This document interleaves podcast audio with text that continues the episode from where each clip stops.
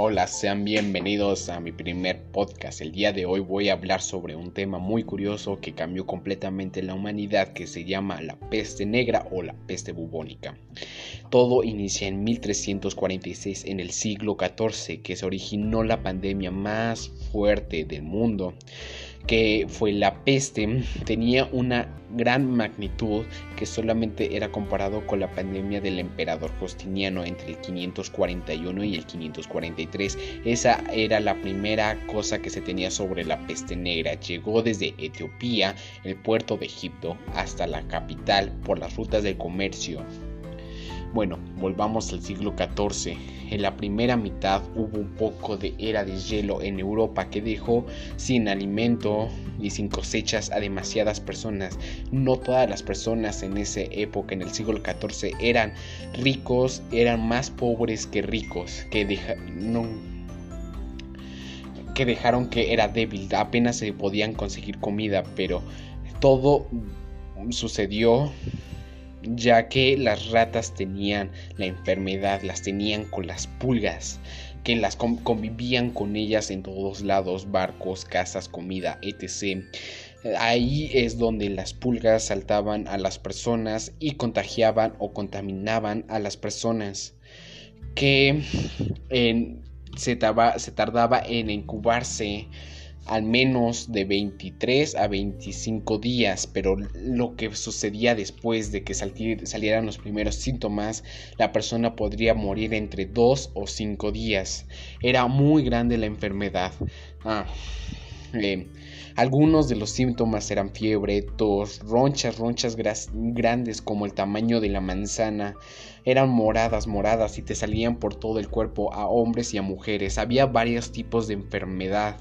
No nada más había uno solo y también todo depende de la persona o con lo que estaban. Se contagiaba gracias a los cadáveres o a la tos o a las ronchas. ¿Cómo se pasó? Todo se originó en China en China ahí era la primera donde se tenía registro de la primera peste, que ahí fueron a atacar a los mongoles que se pasó a Asia Central. Los mongoles fueron a Europa y ahí lanzaban sus cadáveres, por eso se contaminó más Europa de lo que ya estaba. Bueno, sí. Habían muchísimas cifras de muertos, ninguna la acertaba, pero ah, la más correcta se creía que era entre el 40 y el 30% de personas que murieron en, en, esa época gracias a la peste negra. Ah, bueno, algunas teorías que se tenían sobre la pandemia o la epidemia que afectó a Europa, Asia y casi un cuarto de Egipto fue de que cosa llama que un científico pensó que gracias al terremoto, un terremoto en Italia, liberaron gases del infierno, gases de la tierra y que por ahí se pasó. También había otra teoría que decía que se contagiaba por medio de los ojos. Y había otra teoría que decía que cosa más Dios nos estaba castigando por todo lo que hemos hecho mal. La bueno, la epidemia acabó gracias a que muchísimas personas se empezaron a cuidar y a, bañarse diariamente. La epidemia cambió completamente la vida de la tierra y de la época. Dejaron de creer que Dios era el centro del mundo y empezaron a creer que el humano era el centro del, del mundo. Pasaron muchísimos años hasta que muchísimas naciones pudieran reconstruirse nuevamente. muchas personas se mudaron a ciudades donde había gatos y no había tantas ratas. Eh, algunos se quedaron en los campos para cosechar o cultivar comida. Ganaron menos porque no querían aumentar el salario de las personas.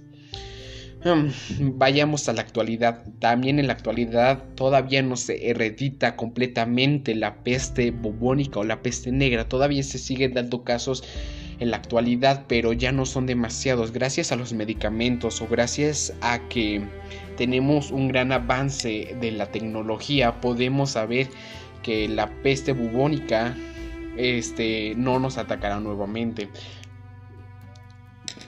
todavía se tiene muchísimos casos de la peste bubónica.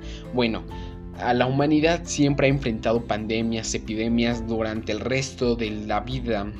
pero siempre la humanidad ha salido hacia adelante y ha mirado hacia arriba. Bueno, eso sería todo sobre la, la pandemia, bueno, así la peste negra. Mm, muchísimas gracias por escuchar este podcast. Grazie.